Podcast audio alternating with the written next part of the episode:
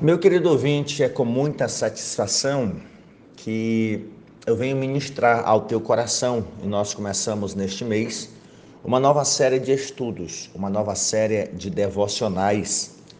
Deus tem nos concedido graça, mesmo em meio a algumas dificuldades diárias que nós enfrentamos, não só mesmo em relação ao ministério, mas em relação à vida pessoal, adaptação a algumas circunstâncias sempre há alguma coisa que nos impede de fazer aquilo que já é rotina na nossa vida, o que gera algum desconforto naqueles que são ouvintes do pastor Jarber há algum tempo e ficam na expectativa de receber a ministração devocional ou ouvir em tempo real pela Rádio Servos ou ouvir a nossa retransmissão através da Rádio Digital Voz de Adorador. Mas estou aqui, estou aqui através dessa ministração para abençoar a tua vida.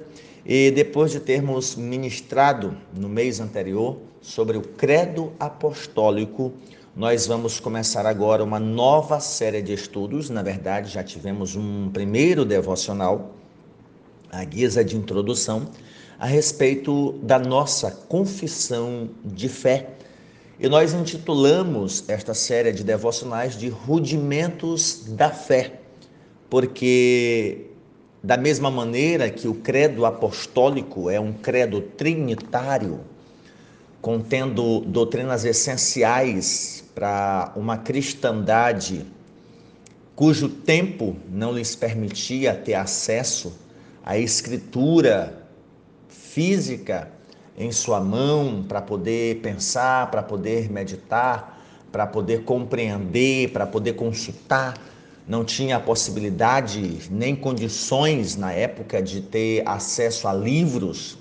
Isso era algo muito restrito a quem tinha posses ou aos mestres, independente da fé que professassem, ah, tinham acesso a conteúdos escritos.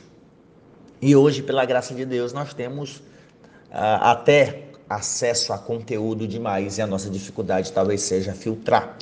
Então, da mesma maneira que o credo apostólico era o rudimento necessário para que os cristãos da antiguidade pudessem declarar publicamente a sua fé em Deus Pai, em Deus Filho, em Deus Espírito, em Deus Pai e a sua ação na criação, em Deus Filho e a sua obra redentora, em Deus Espírito e a sua ação através da igreja, até que esta alcance a glorificação e, consequentemente, a vida eterna.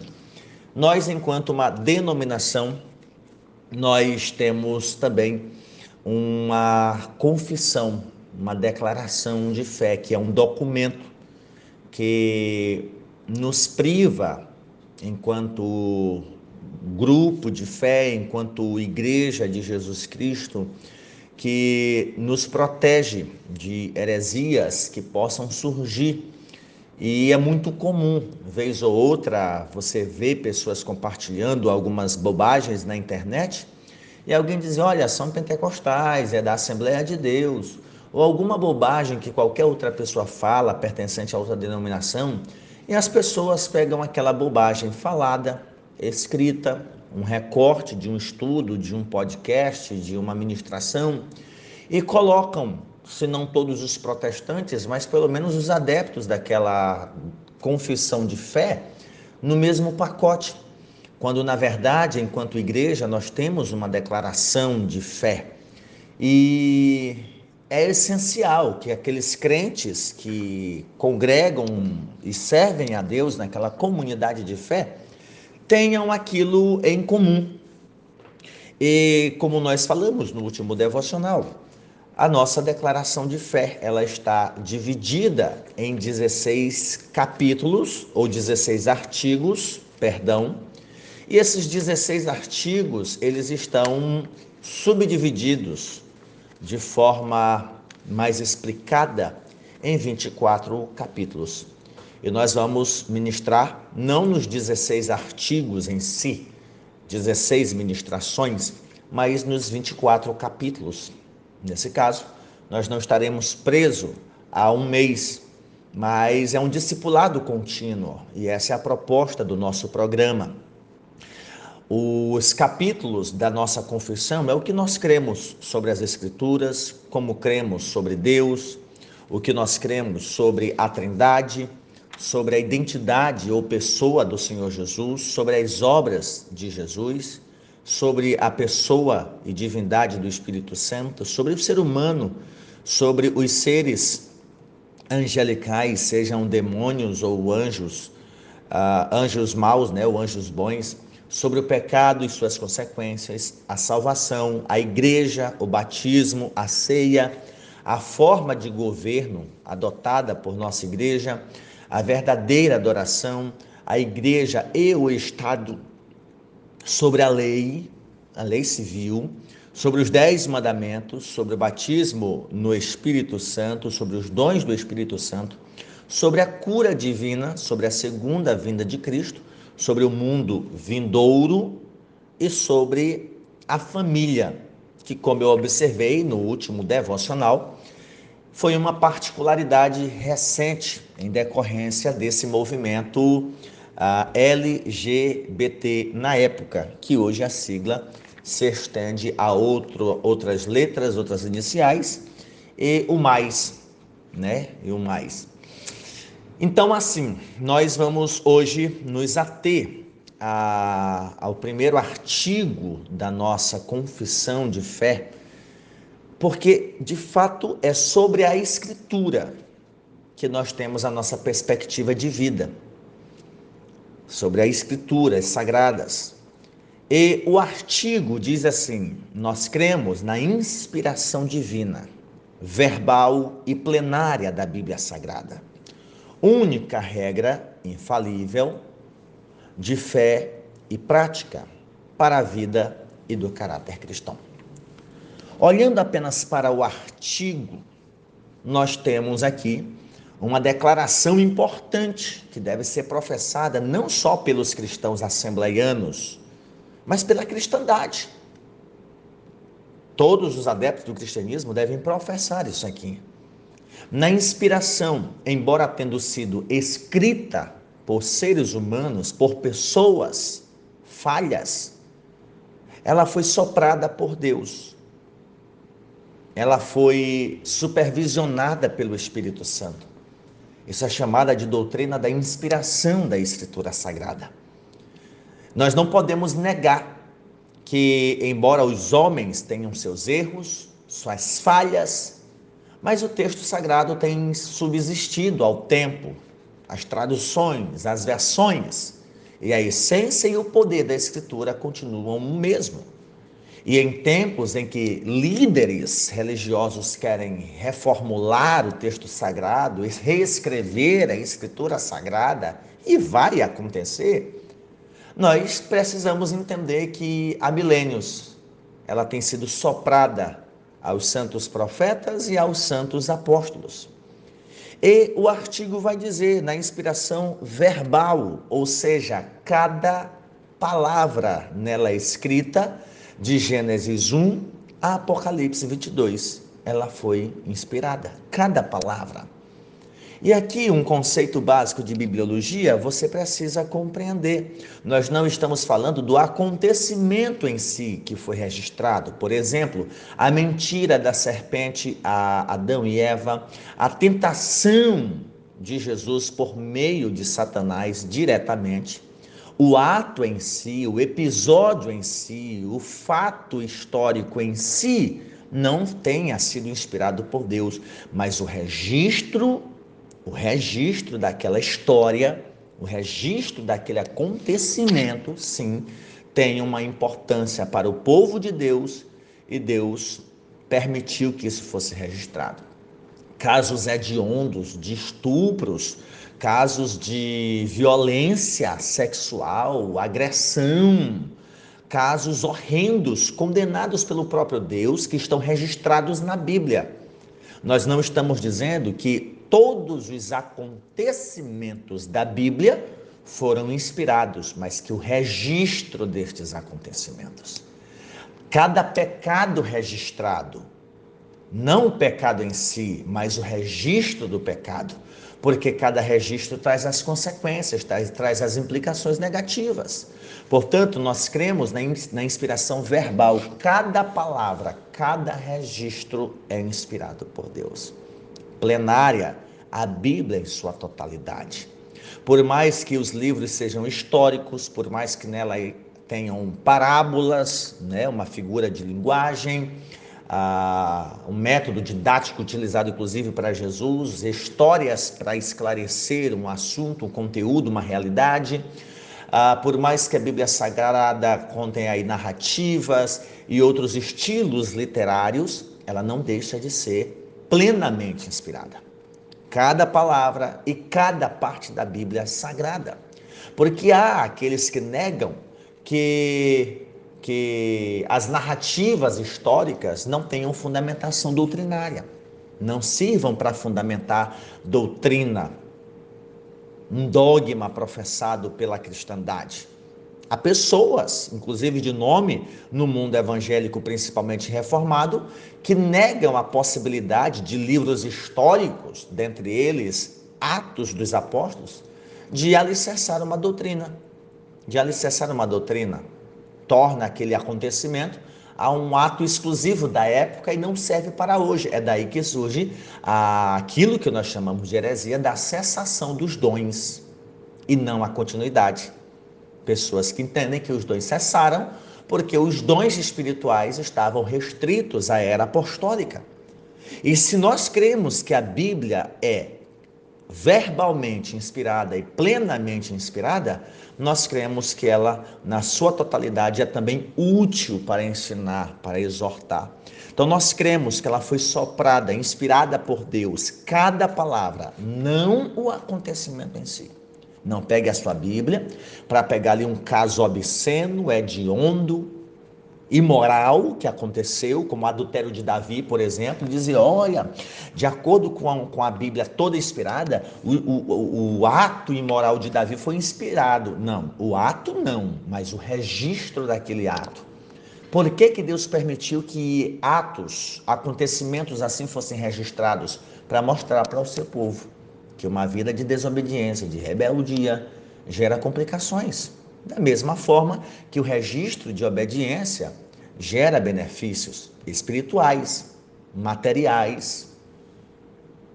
Então, o registro da revelação, o registro das quedas e deslizes do seu povo, é esse registro, o texto sagrado, cada palavra de forma plena.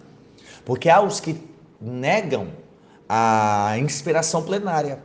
A Bíblia contém a palavra de Deus e a inspiração plenária diz: a Bíblia é a palavra de Deus em sua totalidade. E há uma harmonia nos escritos sagrados. Então, nós cremos na inspiração que cada palavra, que todas as partes da Bíblia Sagrada, se ela foi soprada por Deus, que o seu registro, todo o registro foi inspirado por Deus, então nós não vamos hesitar em afirmar que ela é para nós regra que não falha de fé. Aquilo que Deus exigiu como obediência lá no Monte Sinai para o povo que saiu do Egito é útil para nós hoje, embora seja contextualizado a nossa realidade, mas não mudado, alterado o mandamento divino. Então, se a Bíblia e eu retiro aqui o se, né? Sendo a Bíblia inspirada, verbalmente, plenamente, eu não tenho por que hesitar em tomá-la como regra de fé para a nossa vida. Se você é católico, você não tem a Bíblia como única regra de fé. Aquilo que talvez a Bíblia silencia, o que a tradição, o que o magistério da igreja ensina, é que vale a mesma autoridade do texto sagrado. Aquilo que a igreja produz, é, o, o, catolicismo, é, alguns ramos, né, como a, a ortodoxia, ou a igreja ortodoxa, aquilo que é produzido pelos sucessores dos apóstolos equivale à mesma autoridade, ao mesmo grau de autoridade espiritual que dos apóstolos e dos profetas. Nós temos livros Nós temos escritos, compêndios, sim. Como, por exemplo, eu estou segurando em minhas mãos, além da Bíblia Sagrada, o documento da nossa declaração de fé. Mas este documento, este livro, ele deve estar respaldado na Escritura. A Escritura não precisa de um texto para respaldá-la talvez explicar, orientar, mostrar o contexto que não é percebido ali. Daí nós dependemos da, do auxílio da geografia bíblica, da história dos povos vizinhos, do contexto político, do cenário internacional. E aí nós precisamos de outros livros para entender o contexto, mas o sentido do texto, o próprio Espírito Santo pode sim nos conceder a devida compreensão para o nosso crescimento, para o nosso fortalecimento de fé. Então, não hesitamos em recebê-la como regra infalível de fé e prática para a vida e para o caráter cristão. Esse é o primeiro artigo da nossa declaração de fé, cujo artigo resulta no capítulo 1 da nossa confissão de fé, cujo rudimento é a nossa declaração de fé esta: nós cremos, professamos e ensinamos que a Bíblia Sagrada é a palavra de Deus. Única revelação escrita dada pelo Espírito Santo, escrita à humanidade, e que o Senhor Jesus Cristo chamou as Escrituras Sagradas de a palavra de Deus.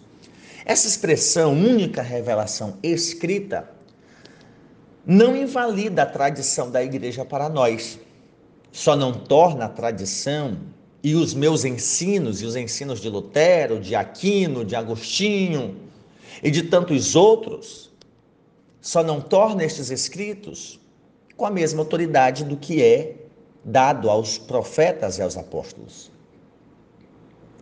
É a única revelação escrita, o que não impossibilita o benefício da tradição para a nossa vida, desde que a tradição, aquilo que é escrito, aquilo que é publicado, os sermões escritos estejam respaldados naquilo que a Escritura diz. E não que a tradição respalde a Escritura. Então, nós não cremos que a Bíblia seja a única fonte de revelação, mas a única revelação escrita de Deus. Outros escritos têm o seu valor apologético, histórico, doutrinário, desde que estejam embasados nas Escrituras Sagradas, na Bíblia Sagrada. Tá bom? Então nós cremos na revelação. Pastor, Deus pode, ou no caso o Senhor, pode aí através da rádio, do áudio, dizer, como muitos fazem, e pelo Espírito Santo, Deus está me revelando algo assim, assado. Sim, eu creio na atualidade dos dons, na continuidade mas desde que esta revelação não seja nova, ao ponto de não estar respaldada na Escritura Sagrada. Que alguns adeptos, né, heréticos do cristianismo, vão dizer é que parar escritos, e aí eu poderia mencionar o caso de Ellen White, cujos adeptos mais radicais a têm como a voz da profecia e que para ela Deus revelou aquilo que nunca revelou aos profetas e muito menos ao apóstolo João na questão escatológica. Você está me entendendo? Então, aquilo que qualquer pastor, qualquer padre, qualquer líder, apologeta, historiador, arqueólogo falar sobre a escritura sagrada, precisa ter o respaldo da Escritura Sagrada. A Escritura Sagrada é o nosso fundamento, é o rudimento da nossa fé, é a base sobre qual todo o corpo doutrinário está erigido. Não, pastor, eu acho que começa em Deus, porque Deus é anterior ao que ele escreveu. Sim, mas esse Deus invisível se revelou e a sua revelação, ele permitiu que fosse escrita. Então, nós não estamos colocando o registro escrito antes de Deus, mas colocando ela como fonte de estudos de fé, de prática, para que a partir do registro que Deus permitiu chegar até nós, nós possamos fundamentar. Ou seja, irmãos, nós cremos sobre Deus assim, porque a Escritura diz assim. Nós cremos no Espírito Santo assim, porque o Espírito, a Bíblia diz assim. Podemos fazer menções de teólogos, de apologetas, de outras autoridades, mas que correspondam ao que a Escritura está dizendo, e não enquanto algo novo e alienado do que o texto sagrado nos diz. E nós precisamos, meu querido ouvinte, resgatar a suficiência das Escrituras, porque ela é combatida principalmente pelos católicos apostólicos romanos. A doutrina da suficiência das Escrituras. E da mesma forma que eu ministrei sobre Maria durante o mês de maio, ao extremo do catolicismo romano, da veneração demasiada, e o extremo do lado dos protestantes, que é o desprezo total pela pessoa de Maria. No que diz respeito à Escritura, há também os extremos em relação à tradição. Muitos cristãos protestantes ignoram a validade da tradição. Outros cometem o erro de aproveitar somente aquilo que é de Lutero para cá. Outros cometem o erro de querer se ater apenas à patrística, que tem aí séculos de história, e pouco se fala sobre a Bíblia. Então, para muitos católicos fundamentalistas, a tradição, a patrística, é a Bíblia Sagrada da Igreja. A tradição valida, respalda o texto sagrado. Tudo bem que no documento oficial a igreja não ensina assim, mas na prática é assim que acontece. E no ambiente cristão protestante, isso pode estar acontecendo em muitos lugares também, em que a Bíblia Sagrada não tem a mesma validade, deve ser considerada ou reconsiderada. E nós precisamos resgatar o significado de suficiência das Escrituras. Não somente crer, mas professar publicamente e ensinar, como eu estou fazendo aqui, que ela é a palavra, ela não contém, ela é em sua totalidade a palavra de Deus, a única revelação escrita, dada pelo Espírito Santo, escrita para a humanidade, que Jesus chamou de Sagradas Escrituras, a palavra de Deus. Você pode dizer amém? Deus, eu te dou graças e te louvo pela oportunidade que o Senhor nos dá de meditarmos na tua palavra. Muito obrigado, Senhor, e ajuda-nos a compreender dia após dia a tua verdade. No nome de Jesus. Amém. Amém. Que Deus te abençoe, meu querido ouvinte. Que a paz do Senhor esteja sobre a tua vida. Ouça essa ministração quantas vezes for necessária. Pontue, faça suas anotações. E ao término dessa série de ministrações, você terá aí talvez um curso introdutório de doutrinas bíblicas a respeito dos rudimentos, dos fundamentos, da base da nossa fé. Que a paz do Senhor esteja contigo.